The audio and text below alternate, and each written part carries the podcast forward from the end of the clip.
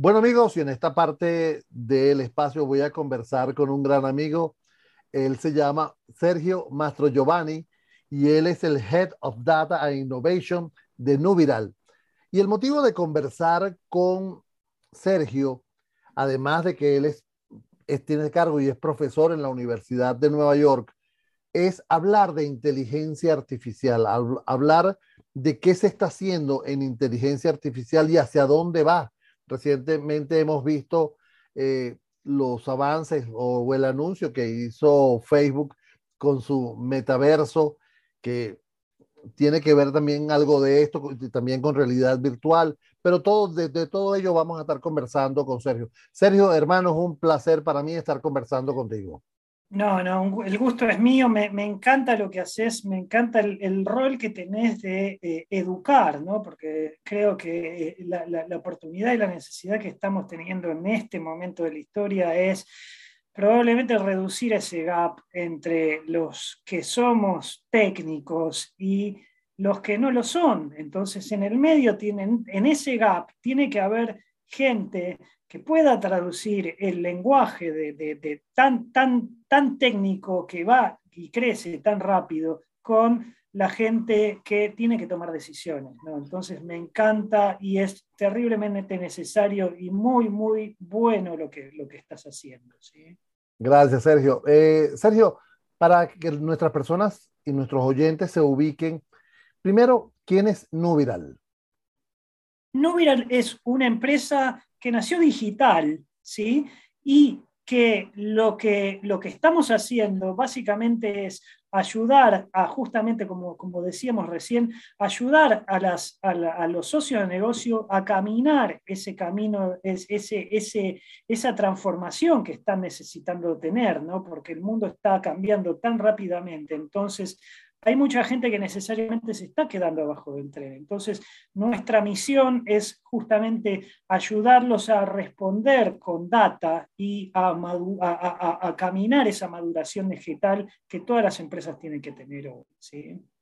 Fíjate que mm, ha sido una constante en estos últimos tiempos, en, las, conversaciones que he tenido con los ejecutivos alrededor de América Latina, y es la utilización de la data como el factor principal para los negocios, para poder desarrollar esa inteligencia artificial, para desarrollar esa capacidad de entender, porque el ser humano en este momento recibe mucha información, pero no es capaz de asimilarla tan rápidamente ni emitir una, quizás una estrategia, una tendencia. ¿Cómo ves tú la utilización de la data en América Latina, Sergio? Bueno, eh, lo dijiste muy bien y estoy totalmente de acuerdo con vos. Eh, de hecho, es un dicho que dice, data is the new oil. Pero vos podés tener mucho petróleo eh, y si no tenés un buen motor, o si tenés un motor rusty, tenés un motor oxidado, no te sirve de nada que vos le eches el mejor petróleo, el mejor gas, el mejor, la, el mejor, la mejor nafta a tu motor si el motor no, si el motor no está preparado para eso. ¿no? Se está dando en este, en este momento de la historia un fenómeno que se llama data deluge, es decir, que representa a esa capacidad o, no capacidad que estamos teniendo, como decías recién, de procesar esa data. ¿no? Hoy la inteligencia artificial se genera, en realidad la inteligencia artificial, como sabemos, tiene más de 50 años, no, es nada que se creó eh, ayer eh, ni, ni, hace dos años. Eh, se creó en la década del 50, pero hoy estamos teniendo la conjunción de tres factores que facilitan de que eso se haga realidad, ¿no? que son, en primer lugar, los algoritmos, que los algoritmos tampoco nacieron ayer, ¿no? Los algoritmos, eh, cuando hablamos de estos algoritmos, tienen por lo menos 100 años, ¿no? De hecho, son, vienen del álgebra lineal, que tienen por lo menos ciento y pico de años, ¿no? El segundo factor es el poder computacional. En la década, del 70, eh, un ingeniero de, Intel creó la ley, eh, una ley que dice que, sin ponernos demasiado técnico, que la capacidad computacional o la capacidad de un chip de silicio de albergar transistores se va a duplicar cada, cada dos años. O sea, cada dos años se va a duplicar la capacidad de procesar data. O sea, tenemos una data, un poder computacional que crece en forma lineal, pero la data crece en forma exponencial. Estamos, lo, el fenómeno de Big Data, que generamos millones de, giga, de gigabytes todos los días, con cada segundo, con cada clic, con cada tap, con cada cosa que hacemos, estemos conscientes o no, crece en forma exponencial. O sea, necesariamente tenemos un gap, ¿no? Esa, esa data que crece en forma exponencial mientras nuestra capacidad de procesar esa data crece en forma lineal. Entonces, sí necesariamente tenemos que tener procesos para capturar, ingestar, procesar y analizar esa data en forma automática porque no tenemos la capacidad física de hacerlo en forma manual. ¿no? Entonces, eso es un poco el contexto en el que se genera toda esta situación. ¿no? Y realmente las empresas, a tu pregunta, por ahí, me, perdón si me extendí demasiado, ¿cómo está Latinoamérica? En general, Latinoamérica está todavía tratando de eh, respirar, ¿no?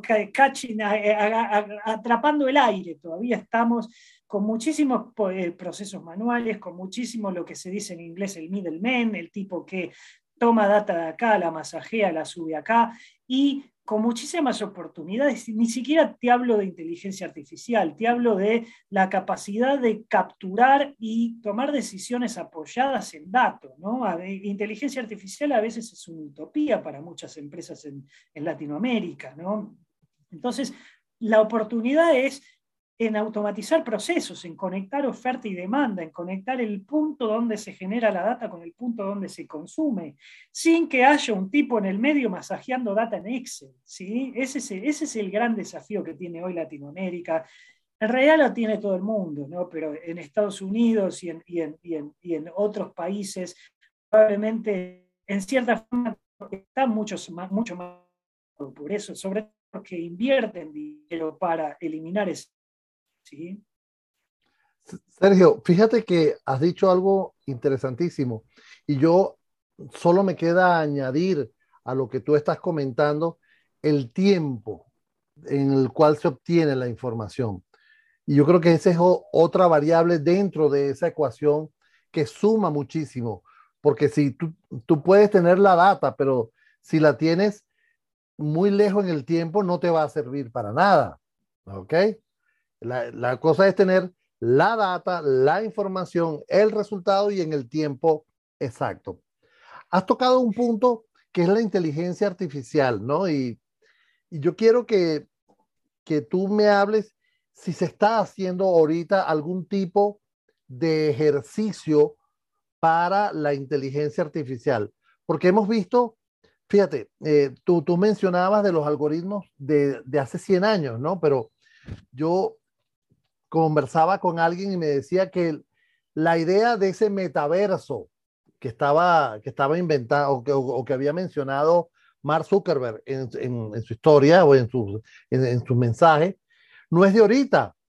Nosotros hemos visto metaversos desde 1992, cuando salió la, la, famosa novela de Smith, o la vimos con IBM cuando sacó su Second Life, o lo vimos más en la pantalla grande con Cameron, con James Cameron, cuando sacó Avatar, ¿no?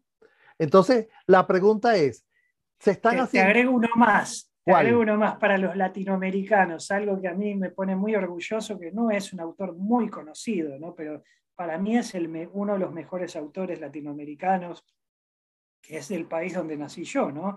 que se llama Jorge Luis Borges. Jorge claro. Luis Borges hablaba de esto en la década del 70, ¿no? Hablaba de un laberinto universal, de hecho es muy citado, y te voy a mandar un libro después cuando, cuando terminemos esta conversación, es muy citado cuando se habla de, eh, de, de Big Data, ¿no? Eh, eh, cuando se habla de este metaverso, de este laberinto universal de, de data, biblioteca universal, ¿no? que él hablaba ya de esto en la década del 60 y 70. ¿no? Es, un, es un gran autor y la verdad que eh, eh, a mí me, me, me, enorgullece mucho, creo que es el mejor personaje que dio la Argentina. ¿no? Eso es verdad. Ya dejando el fútbol de Messi. eso, te iba, eso te iba a comentar. No te metas en Honduras porque ya va a salir alguien a decirte alguna cosa. Tú sabes cómo son las redes sociales, que siempre hay una opinión. Sí, totalmente. Sí. Ahora fíjate, eh, pero mi pregunta iba justamente a eso, ¿no? Cuando se saca una nueva tecnología, las primeras pruebas son como pruebas personales, pruebas en las cuales, no, no sé, en mi casa, en mi entorno, y este, vamos a ver qué pasa con esto. Sé por ahí, una, un pajarito me contó, en mi lengua que no es tan santa lo va a repetir, que la quinta sinfonía de Beethoven se está terminando gracias a la inteligencia artificial. Cuéntame de eso. Bueno, en realidad esto no es nada nuevo. ¿no? Lo que hace eh, la inteligencia artificial o la premisa de inteligencia artificial es detectar patrones. ¿no? Es decir, una canción, primero voy un paso más para atrás, ¿no? se dice desde hace algunos años que eh, la eh, inteligencia artificial es o trae, se dice, la era de la inmortalidad. Es decir, cualquier autor ya muerto, cualquier artista ya muerto, o incluso un artista no muerto, puede seguir creando a través de la inteligencia artificial. Lo que hace la inteligencia artificial es detectar patrones, básicamente eso. Vos tenés una canción y bueno, y, eh, polémicamente la, música es una sucesión de patrones, ¿no? Sonidos, silencios, eh, armonía, y esos son patrones, ¿no? de hecho, hay varios autores digitales eh, que lo que hacen es, por ejemplo, ¿te gusta el rock, Edgar? Alguito, algunos. Bueno, mira, a ver si, si reconoces esta canción, si reconoces este artista, ¿no? te puedo dar una ayuda, ¿no? Es una, es una banda australiana que en realidad no es una banda australiana, ¿no? es, es una banda que se llama ACDC y hay un autor digital que lo que hace, lo que hizo es, hay una página que, eh, que se llama riplyrics.com donde vos pones el nombre de un artista que no necesariamente tiene que ser un músico, puede ser un eh, puede ser un novelista, puede ser un literato, puede ser un poeta, vivo o muerto. Vos pones su nombre y lo que hace esto, que es justamente un metaverso, es una base de datos gigante de historia. ¿Cómo se llama la página? ¿Cómo se llama la página? Eh, la página se llama eh, lyrics.rip y te, ya te la pego en el chat si la querés compartir con tu okay. Si ya lo querés compartir con tu audiencia. Eh, lo que hace esta página es, vos ponés el nombre de un autor y, y, chequea en la base de datos todas las letras o las, poesías que escribís. Por, ejemplo, si pones Beatles, te va a decir, va a detectar todas las canciones de los Beatles y va a detectar los patrones, el, por ejemplo, el yeah, yeah, que lo decían en todas las canciones, los Beatles, seguramente te va a poner un yeah, yeah, yeah y te va a crear una canción, una canción totalmente, una letra totalmente nueva con la lírica que polémicamente tenían los Beatles, ¿no? Entonces, básicamente así funciona la, inteligencia artificial. Detecta patrones y los reproduce, ¿no? Hablando particularmente de la música y la canción que te acabo de, mostrar, la, historia de esta canción eh, eh, es eh, hay un artista digital que se llama Kurt Connor, que también ya te paso el, te paso el link, si lo querés también compartir con tu, con tu audiencia. Lo que, lo que hace esta persona es eh, usar esta página que se llama lyrics.rip, crear letras de eh, artistas famosos, vivos o muertos, y usando inteligencia artificial detecta, hace el mismo procedimiento con la música, ¿no? O sea, detecta patrones. Por ejemplo, una banda como ECDC, polémicamente las canciones son muy parecidas entre sí, ¿no? Una banda como Ramón tiene de hecho uno puede, a veces se confunde entre las canciones porque son muy parecidas entre ellas. Hay, hay bandas que son más, más diferentes entre sí, de hecho todos los artistas evolucionan a lo largo de su carrera, pero químicamente se pueden detectar patrones entre todas las canciones. ¿no? Cuando tenés una sinfonía, una canción inconclusa como, como la sinfonía de Beethoven, de vuelta, la canción, no soy músico, o por lo menos no profesional, eh, pero la canción tiene muchas, muchos patrones que eh, un algoritmo bien entrenado detecta y en cierta forma concluye los, los gaps que tiene para poder cerrar esa, esa canción. ¿no? Así es técnicamente cómo funciona esto. ¿no? De vuelta, está el tema ético en el medio, eh, si, si, esto está bien, está mal, si sobre todo si el artista, eh, si le están pagando los derechos al artista, sobre todo si el artista está vivo, ¿no? Claro. Eh, y, y, hay muchísimas cosas. ¿Y cómo hacemos, Sergio, y cómo hacemos con el tango? El tango tiene una, un patrón, el, el tango tiene un patrón muy claro el tango tiene un patrón muy claro y también está pasando algo también muy, muy interesante últimamente, sobre todo en New York, que, no pasa en Buenos Aires, también increíblemente. New York tiene una movida tanguera mucho más fuerte que la que tiene Buenos Aires y al mismo tiempo está evolucionando a un ritmo que no lo está haciendo Buenos Aires, al punto que está cambiando hasta, eh, hasta los roles, ¿no? De hecho, esto es algo que va a pasar pronto en todos los ritmos musicales. Es decir, el tango, como la salsa, tiene dos roles bien claros, ¿no? sobre todo cuando se baila. ¿no? Es el, el, rol de la mujer y el rol del hombre. ¿no?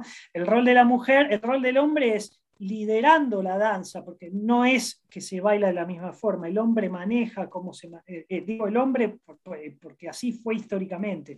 Hoy hay dos roles que se llaman líder y follower, ¿no? Es decir, hay parejas homosexuales bailando con dos hombres, uno tomando el rol de líder, el otro de follower. Hay parejas heterosexuales con la mujer tomando el rol de líder y el hombre de follower, ¿no? Es, como un cambio de estereotipo y de, de, paradigma que, de vuelta, el nuevo mundo nos trae, nos trae estas cosas que hay que empezar a, aceptarlo y lo, vamos a ver mucho, mucho más seguido en el futuro, ¿no? Y la tecnología ayuda muchísimo con esto, ¿no? Claro. Ahora fíjate, esto suena interesantísimo. Yo no me imagino el reggaetón bueno, el reggaetón tiene, no voy a hablar del reggaetón porque me, lo, me voy a tirar el mundo encima, pero, pero también se podrá aplicar. Pero hablando, eh, amigos, no, no, tan interesante ha sido la conversación que no, no, te he vuelto a presentar, pero Sergio Mastro Giovanni es eh, el Head of Data Innovation de Nubiral y además es profesor de la Universidad de Nueva York, es gran amigo y experto en el mundo de, este, de la inteligencia artificial. Sergio, eh, hablando propiamente de Nubiral, ¿cómo aplicas tú todo eso al negocio? Porque en este mercado, tú hablas de patrones, pero los patrones en el mercado cambian. Totalmente. Y, y, la oportunidad está en saber proactivamente cuándo esos patrones van a cambiar antes de que de que te pegue Tyson y te deje tirado del piso, ¿no? Entonces, el, objetivo es justamente ser bien proactivo y moverse. Uno no tiene la bola de cristal, por supuesto, ¿no? Pero, pero poder detectar estos patrones, por ejemplo, hay, hay verticales tradicionales como el retail, ¿no? Uno, uno no tuvo, uno no tiene que esperar a que venga la pandemia y no te deje abrir más tu negocio. ¿no? Yo creo que, y, humildemente, y, no quiero insultar la inteligencia de nadie, yo creo que esto se veía venir mucho antes de la pandemia, ¿no? que, la gente no iba a comprar a, los negocios, claro, llamamos retail al negocio tradicional de venta al público, ¿no?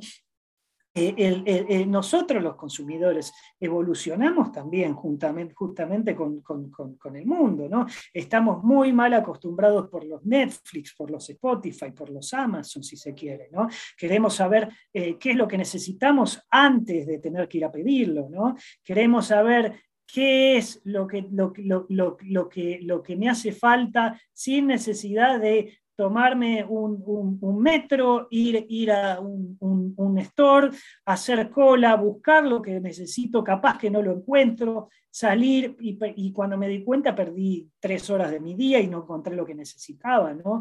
Entonces, hoy estas plataformas, estas tecnologías nos permiten saberlo de antemano, nos permiten comunicarnos con nuestro cliente de antemano y nos permiten también tener una mejor operación, ¿no? Una, una operación digital, una operación donde el cliente está contento, tiene lo que necesita, nosotros tenemos lo que necesitamos y también mejora nuestra, nuestra cadena de, de, suministro, ¿no? porque nosotros proactivamente también vamos a saber qué es lo que va a necesitar el cliente antes que el cliente lo pida. ¿no? Claro, es interesante porque definitivamente eh, la, la forma de trabajar, tú lo has dicho, empezó a cambiar con la aparición de una nueva generación de usuarios, una nueva generación de clientes que, cambia, que cambió los patrones totales. Eh, la forma de negociar que tú tienes ahorita no es la misma que negociaron nuestros padres. ¿Ok? Totalmente. Entonces. Que nosotros mismos, que negociamos nosotros mismos hace cinco años, hace diez años, ¿no? Nosotros no somos los mismos. flexible para cambiar y que no. Exactamente. Mira, Sergio, no quiero que se me vaya el tiempo y quiero que en estos dos minutos finales que nos quedan para conversar, eh, tú me hagas una reflexión de, eh, del mercado, de tu recomendación como Head of Data o, jefe de la data y la innovación de Nubiral, con estas personas, con estos clientes, con estas que nos están escuchando, que todavía tienen duda de qué hacer? Bueno, en primer lugar, les tengo una mala noticia, que eh, no, no, es, no fue un cambio que ya está, se adaptan y, listo, o no. La mala noticia es que el cambio es el nuevo normal, ¿no? Vamos a tener que cambiar y reinventarnos todos los días, por lo menos todos los años, ¿sí? yo hago siempre la comparación con el delfín, ¿no? que el delfín entra y sale del agua y mira lo que hay afuera y vuelve a entrar. No tenemos que ser tiburones que estamos comiendo y depredando todo. Eh, tenemos que ser delfines, salir, mirar para afuera y volver a cambiar todos los días. La clave es la flexibilidad. ¿sí? La transformación digital, la palabra más importante de, la transformación digital es transformación, no digital. Técnicamente es muy fácil de implementar esto. ¿no? Había una persona que vos conociste y entrevistaste, que para, yo admiro muchísimo, ¿no? que se llamaba Steve Jobs. Steve Jobs era, además de ser una persona terriblemente inteligente, que los que lo conocieron, era imposible seguirlo, ¿no? porque el tipo siempre estaba dos pasos más adelante, ¿no? era, era muy, muy difícil. No lo entendían, no lo entendían muchas veces. No lo entendían porque el tipo era, eh, estaba, en otra, eh, estaba en, otra, en otra época, ¿no? estaba adelantado. Y además era lo que le pasa a toda la gente inteligente, ¿no? que son tan rápidos que eh, la gente normal no los puede, no, no, los puede seguir. Eh, lo que decía él, que estaba presentando un aparato que, que eran tres aparatos en uno, una cámara de foto, un teléfono y creo que un navegador de internet, pero en realidad tenía un reproductor de música. aparatos. Un reproductor, de, música, sí. Tenía 20, tenía una alarma, tenía todos los dispositivos físicos, corpóreos que vos y yo conocimos en la década del, 80 estaban sintetizados y digitalizados y simplificados en un solo aparato. Esa es la metáfora del mundo nuevo, ¿no? No el iPhone per se, sino el concepto de justamente conectar los puntos y simplificar procesos, ¿no? No, no se trata de digitalizar procesos. Entonces, la clave es reinventarnos todos los días, ser flexible, embrace the caos y embrace the mess. Eh, eh, asumamos que vivimos en un mundo complejo y tratemos que nuestro modelo de negocio sea simplificar conceptos, independientemente del vertical en el que estemos. ¿sí? Tecnología es solo una herramienta. Sergio, hermano, de verdad que ha sido un placer conversar contigo. Me quedaría mucho más tiempo porque... Yo también, es un gusto conocerte, Edgar, la verdad que, que, tenés una trayectoria y una carrera que realmente admiro. Muchísimas gracias. Amigos, hemos conversado con Sergio Mastro Giovanni, quien es el Head of Data and Innovation de Nubiral. y, hemos, bueno, hemos tocado todos los temas. Sergio, será hasta una próxima oportunidad donde volveremos a conversar, hermano. Lo mismo digo a la orden, hermano. Un abrazo grande y abrazo a toda tu audiencia de Latinoamérica. Gracias.